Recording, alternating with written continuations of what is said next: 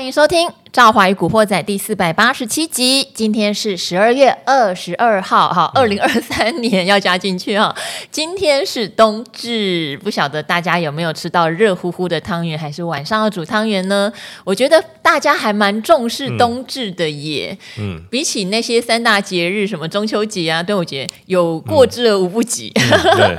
今天早上就一堆那种。长辈图已经传过来了，然后中午啊，像昨天我们也有提早吃汤面，因为觉得今天很多的甜甜汤店应该会大排长龙，嗯、又那么的冷哦。嗯、好，那我先欢迎今天的来宾哦，因为今天、嗯、呃跟他非常有关系。第一，呃，货柜航运对不对？大家知道这个红海危机跟他很有关系，他很会解读。嗯嗯、第二是他出了一本新书，我们等一下要好好的来聊一下。哦先介绍他，就是我们的报价天王幸福哥。Hello，这个赵完美女，还有各位听众朋友，大家好。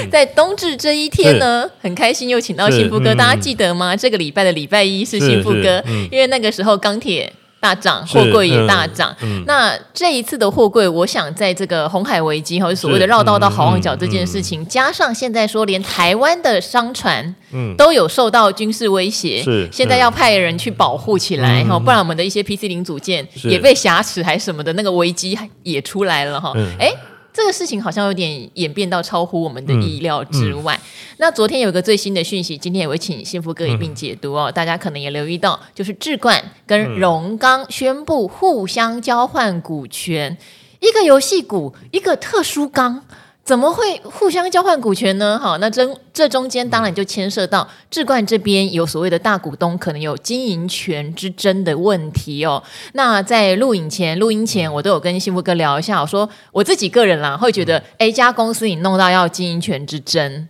这个你可能公司自己要检讨。但是幸福哥是认为智冠的股权不能。算是不集中，嗯，就是比起之前有很多真经营权的，有没有？什么三洋啊、大同啊？其实那些真的是大股东个人持股降到非常低，但智冠还好，对，怎么会发生这个事情？嗯、那到底是对智冠不利，会不会龙刚缴获进来，荣刚也不利呢？哈，我们等一下也会做这个最新讯息的解读。嗯、还有一个最重要的，幸福哥。真的佛心怎么说？嗯、现在写书没有人要写了，愿意写书的人真的是造福大众。今天会告诉大家，幸福哥出新书喽，嗯、赶快去买哦！它叫做《报价天王林幸福分析师的超省力散户投资术》。嗯。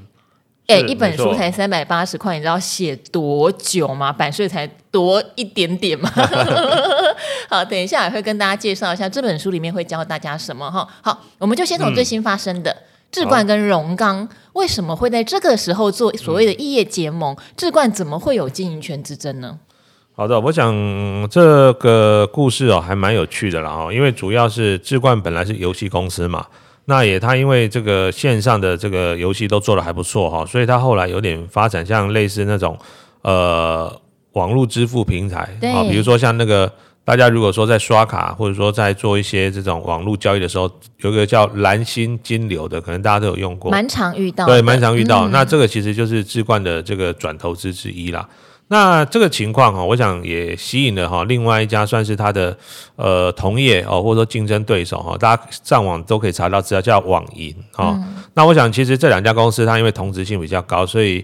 呃有一点可能想要借由并购或者说这样子收购的方式来壮大哈网银，想要壮大它的规模。是。那可能它在一些条件上等等然后可能没有跟公司取得协议吧哈。嗯。所以呢，后来我我我个人猜想了哈。就是智冠它的公司派本身就会觉得说，你跟我做一样的东西，对。那如果说你把我并走了，那是不是规划了用旁体啊？嗯、哦，就是可能我我经营权就不保了之类的哈、哦。所以后来呢，我想呃，这个智冠的这个呃王董事长啦，哦，他可能就去找了台钢集团哈、哦，有点像类似我们讲的叫白马骑士哦，或者说 金主啦哦，金主的角色就是赶紧进来哈。哦做一个这个增援哈，就像我们去全脸哈这个呼叫一样哈，赶快来帮忙结账的感觉。印象最深就是当时细品不想被日月光恶意收购，找了好几次所谓的白马骑士，还找到对岸的紫光，找红海，对不对？但最后还是被日月光并走了。是没错哈。那通常这种情况来说的话了哈，就是当然你说呃，您不想被人家并走，那你找了一个跟自己行业比较没有关系的，它就有点像是一种所谓。呃出资人的角色，嗯，因为他本身对于网络这一块并不是那么熟，他就不会来抢你的经营权。哦，想法是这样，是是是，嗯、所以。即便说可能你在股权上有一些让步哦，就为什么今天一开盘智冠就跌停？因为用他们昨天公布的那个换股比例来说，其实智冠好像折价蛮多的，比较吃亏，比较吃亏哦，所以今天智冠一开盘就跌停了。那大家本来想说，OK，那是不是这个荣刚会得利哈？所以一开盘的时候，其实 荣钢先拉，是对 荣刚是开高的，而且是创了近期的新高。不过呢，股价后面呢，可能有一些短线的获利了结卖压，所以后来股价就回落到这个最后是收黑的哈，回到五十块钱以下了哈。那我个人的解读是这样子了哈，就是呃这样子的一个结盟方式，我想其实对于公司来说的话，其实主要就是一个经营权的保卫战哦。所以接下来呢，就看这个呃消化的时间哦。是不是大概两三天？我预计了哈，新闻的消化可能需要两三天的时间。但是呢，这两家公司哈，我们个别拆开来说的话，都是不错的公司。比如说像智冠哦，很多游戏股其实大家如果仔细去看哦。大概这市场就几家公司是长期都有在赚钱。第一个就是游戏股的股王是新象，对，哦，那它是那个明星三缺一啊，什么其实一直非常一直都非常赚钱。那另外一个就是智冠哦，智冠的话，它获利虽然 EPS 没有新象这么高，但是呢，过去这几年哦，它也都有赚钱，嗯，哦，那今年前三季呢，已经比去年哦一整年的获利还要来得好了，所以它也不是说那种就是完全呃没有获利的公司哦会。未来成为拖油瓶也不至于了哈，然后呢，呃，荣刚这个特殊钢就不用提了哈，它也是那个航太产业蛮重要的供应商嘛，所以其实这几年呢，它的获利数字也还算蛮稳定的哈，所以不至于说那种暴冲式的成长哈，暴冲式的获利，但是呢，它的这个获利数字今年来看哈，大概也是有四块钱起跳，没有什么问题哈，四块到五块之间的哈，所以我认为啊，如果说这两家公司啊。呃，稍微股价有再回到他们合理的投资区间的话，我倒觉得其实大家也不用说这个太紧张，说哇，那那为什么这个合并完之后啊，这个股价不不涨反跌哈？那当然前一段时间因为这个呃市场派在收筹码吧，所以让智冠的股价有先涨了一波。所以呢，它今天一个跌停杀下来的同时呢，我想其实市场就会想说，那既然并购并不成哦，这个所谓的这个网银会不会反手把股票杀出来哦？这个是可能今天一开盘就跌停，除了那个换股比例的问题之外，就是有没有可能哦？之前买啊买一堆啊，既然现在没有合作机会，它会不会把反手股票杀出来？这是一个了啊。那相对来说，荣刚就比较前一段时间比较没涨到了哈，所以呢，它我觉得大概慢慢慢慢回落它之前的平台整理区的话。以它的这个在台湾呢，特别是特殊钢产业的这个价值跟地位的话，我觉得虽然它今天有点开高走低了啊，不过在这个位置上，大家也不用说太过于用利空去解读它哦。好，因为刚刚讲到的换股比例哦，真的是听起来会觉得有点，真的是志冠很需要龙刚的帮忙，有那种感觉。因为志冠的话，在昨天哦，它都还有大概一百八十块左右的价钱，然后但是龙刚大概五十块嘛，换股比例是一股换二点二股，嗯 如果五十块乘以二点二，也不过一百出头。对，一百出头。所以这个落差超大的啊！嗯嗯、今天的置冠下跌是可以预期的。是，好。嗯、不过刚刚幸福哥特别讲，两家公司哦，嗯、都是过去在该产业、该领域稳定获利的好公司，嗯、这个毋庸置疑。对。那我发现板上比较多人问我的，不是问置冠，是。好，不是问置冠，反而是问说，我是龙刚的长期投资人诶，荣刚为什么要去弄游戏股啊？嗯、他干嘛去弄这个？好，那因为龙刚是台钢集团的，台钢。集团还蛮喜欢参与一些购并跟经营权的哈，好像有这样的一个色彩。是他们会担心，反而是荣刚长远发展会因为这件事情加分还是减分？嗯、哦，对我我个人是觉得说，呃，撇开这一块不谈呐，哦，因为毕竟如果说以站在金主的角色，然后不介入经营权来看的话，第一个当然如果说这一段时间，因为我我看那个新闻，他说这个换股的话至少要锁三年哦，至少要锁三年，嗯、所以。其实哦，我们先把股价那个那个部分撇开不谈的话，哈，至少智冠它如果是获利非常稳健的话，其实这个对公司来说，这个投资呢也不见得说一定是减分啊，只是说可能刚好之前智冠的股价因为市场方市场派在收筹码，所以股价被短期之内对短期会拉比较高哈。但是回到它应该有的投资价值的话，我觉得。嗯，也算是一个一个，就是需要让时间稍微去两三天去消化一下了。嗯，那至于说本业的部分来说的话，我想这个算是合作案或它是一个换股案哦。其实对于荣刚的本业应该没有什么太大的影响了哈，他只是做他该做的事情而已哈。所以接下来呢，其实我们还是要看明年哦，特别是呃航空产业哈这些所谓的交基数哦有没有开始复苏？因为前几年因为疫情的关系嘛，几乎所有的航空公司哦都停止下单造新飞机，所以前几年基本上哈这个跟航太产业有关的哈，特别是民航机相关的，其实可以说生意非常的惨淡。是哦，那大概是从去年的这个时候开始哦，全球都陆续的解封了。那也带动了新一波的哈这个所谓旅游啦哦，或者说出国啦等等的需求，那也让这个沉寂了两三年哦，这些所谓的飞机的这个订单呢，慢慢又开始回笼了。那我想，其实飞机这个东西哦，它其实是算是一个必须要固定去做太旧换新的哈，因为呃飞机的这个它也是有使用的年限嘛哈，你不可能说哇一台飞机哦已经开了。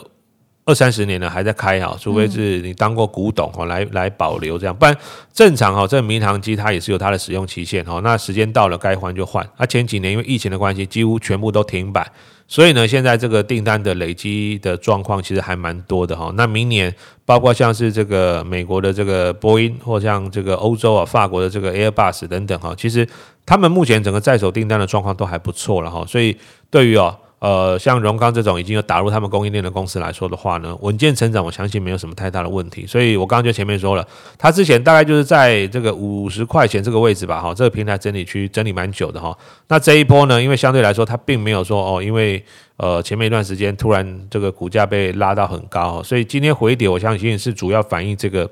这个这个呃智冠它的股价今天跌比较多的关系了哈。但是呃，我们撇开这个不谈了，我们就单纯看本业来说的话哈，我们刚刚前面就讲了，今呃应该明年哈至少四块钱以上没有什么太大问题。那如果呃整个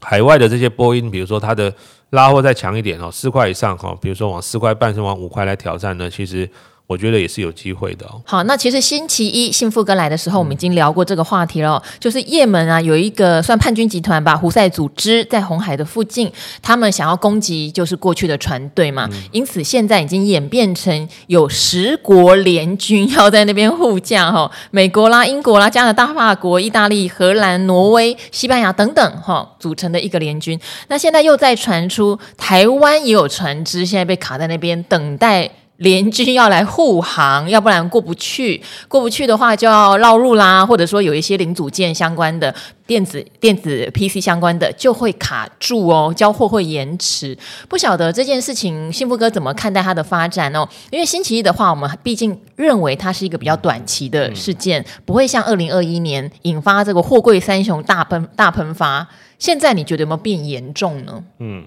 其实是有的哈，因为。呃，我想这个，如果大家有去看一下这个新闻媒体，我有稍微把它做了一个整理哈，就是如果说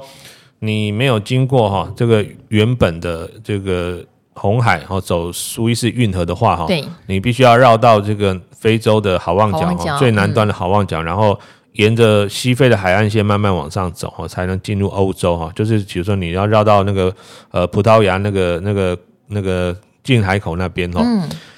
那这个台数的话，哦，大概光单程呢，哈，就是就会增加大概十到十五天，就看你到到了哪一个港口，哈。如果比较近一点的话，大概多十天。如果说还要再进去一点，比如说到什么中欧啦、东欧那个地方，可能大概十五天哦。所以，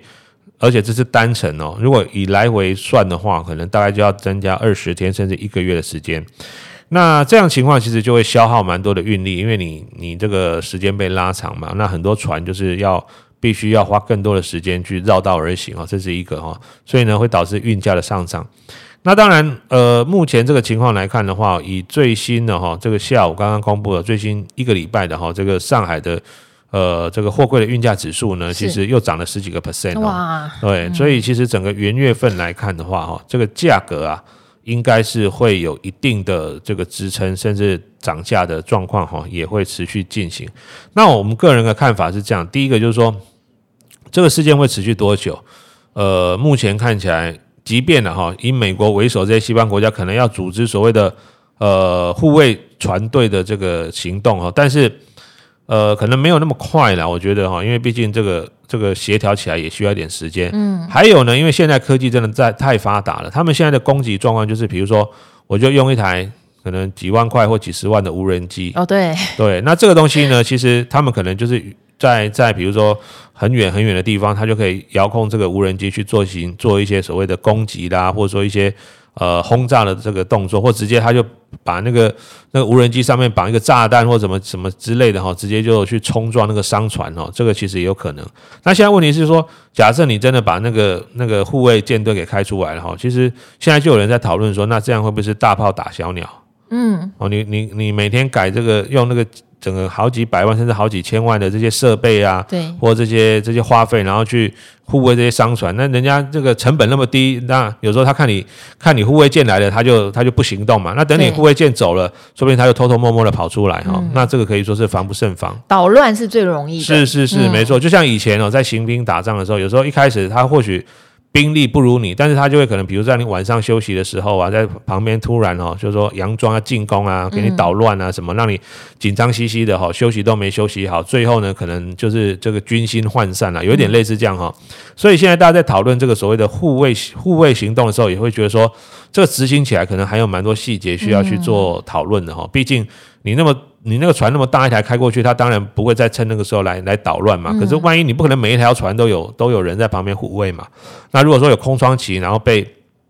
突然他发现了，给你来个什么突发性的攻击等等的话，其实这也是有点防不胜防哦。所以这个还没有解决之前，我相信或许运价不会像前两年那一波，因为全球性的塞港导致运价大涨。但是呢，跟去年相比的话，因为基期刚好从去年底。呃，应该说前去年底、今年初开始，那个价格就跌得非常快哈，所以我我有稍微看了一下报价哈。如果是这样来说的话哈，这个货柜航运的报价应该最近这一两周之内哈，那个 Y Y 年增率就有可能转为是正的。是是是。哦，对，所以这个就是一个重要的关键，因为我们有时候比的不是绝对的价格，而是说。你没有比以前差，甚至你开始出现了小小的一个回升的话，其实市场就会给予期待啊。嗯、那这个情况之下呢，其实股价呢就会有所反应。当然，你说像这礼拜来看的话，涨幅最大是阳明嘛，哈，它一口气涨了快三成。因为你有提到那时候欧洲线涨最多是是是，嗯、我们礼拜一刚好临时被抠来哈，所以 也算是有听到这一集礼拜一那一集的观众朋友，其实是算是呃，你就知道说你要。货柜三雄里面哈，挑哪一档是最有利的？哦，那如果当然，如果说你挑到长荣或万海也 OK 了。为什么？虽然涨幅没那么大，但是其实也是有涨哦。嗯、这礼拜其实大盘整体来说是收黑的。对，哦，那你对，那你三档里面哦，即便你没有挑到最强的阳明，你挑到长荣或万海，其实也是有机会可以获利。那这个情况就跟我们上次大概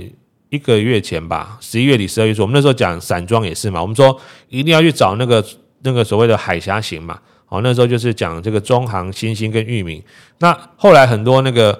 听众或观众朋友，他们买到是别的，比如说买到什么惠阳啦，嗯、哦，或我买到小船比较多，对对对对对，嗯、或买到什么。有人跑去买更小，什么正德啦，嗯、这种、嗯、其实也都有赚嘛。对了，对对对，所以就说你买对一个产业趋势的话，虽然说你不是买到刚好那个受惠最大的，或刚好股价涨幅最大，但是我想加加减来讲，你应该都有赚到一点。这个产业的族群性真的很强。嗯、是是是，没错，因为这个东西啊，因为毕竟现在资讯都非常发达。像我刚刚下午看了最近一周的那个呃上海的那个货柜指数嘛，哦，其实又涨了十几个 percent，对，哦，十几个 percent，、嗯、那。也就是说呢，下礼拜当大家看到这个报价的时候呢，其实哦，大家觉得哦，怎么又在涨？而且我最近还发现有一个非常好的新的这个指标啊、哦，其实这个我们有时候。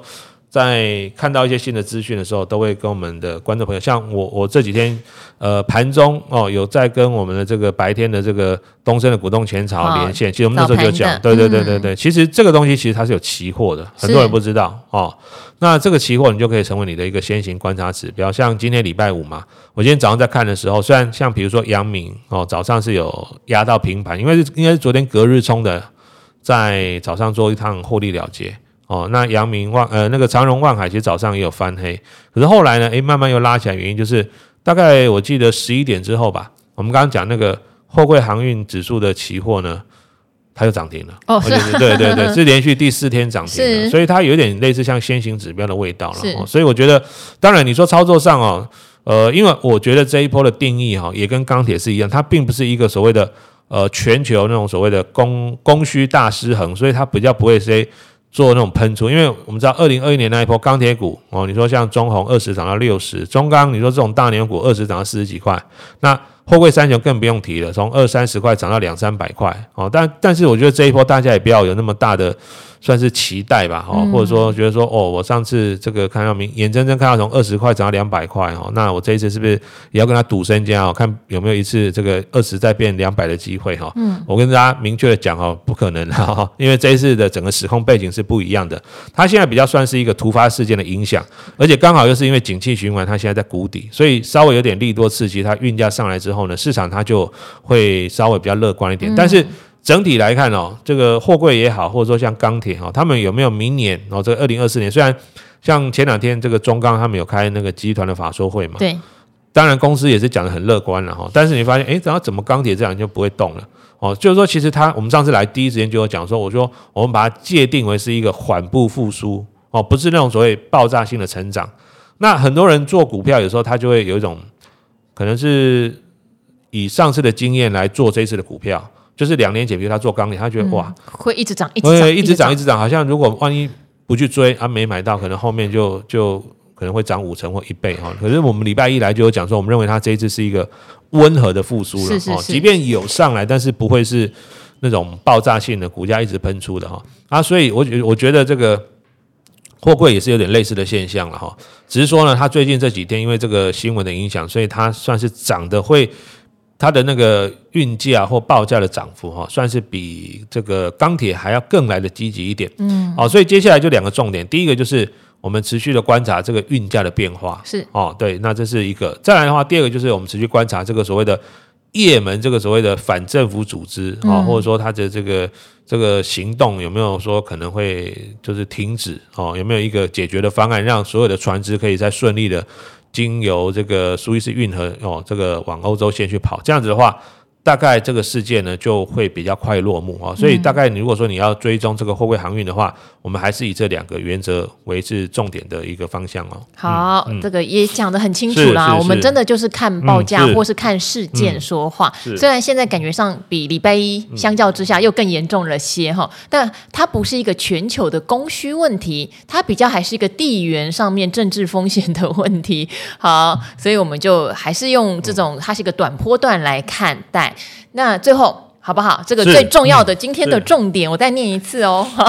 超省力散户投资术是好，我也是推荐人，所以一定要好好聊一下。是是是，这本书我刚刚有稍微先翻了一下，很广哎。是总经面的也有说，甚至技术指标、筹码，加上你最擅长的产业报价分析都有讲。没错，所以你是打算只出这一本是？呃，应该这么说啦，因为。坊间哦，一般如果讲投资的书，大概就是会挑里面其中一项哦。对对，就是比如说有的专门写总经，我以为你会专门写报价。哦，可能也写不了一本，所以要加点其他的东西哈。就是说，一般来说，大概会挑里面一个主题，然后把它写得非常的丰富完整哦。不过我必须坦白说，像我自己呃买书或看书的经验是这样哈，就是呃，如果说我们真的要是给散户的一本书的话，我觉得第一个广泛。然后呢，深入浅出，它是一个重点。为什么？因为如果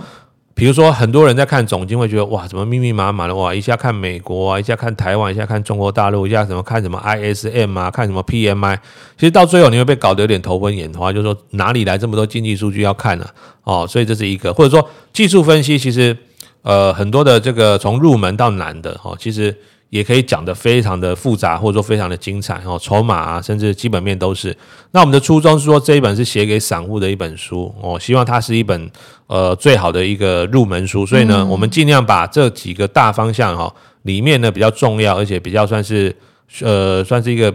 深入浅出的概念先带出来哦。那呃一开始呢，我们先用总体经济告诉大家说，其实啊，股市里面就像我们的这个气候，像这几天很冷嘛哈。春夏秋冬，其实股市也是有循环的。那这些循环呢，就是观察一些所谓的呃景气指标啊，比美国的也好啦，台湾的也好哈，去观察。然后接下来就是呃会进入所谓的技术面的分析哈。因为呃我一再强调哈，虽然我们在这个不管是东升这里，或者说我们自己在做一些分析，我们可能用到很多基本面的东西，但我一再强调哈，我个人也是会用技术技术分析的一些指标是哦，只是说。我比较强调，就是说，除了技术分析帮我们第一阶段筛选出来股票之外，后面呢，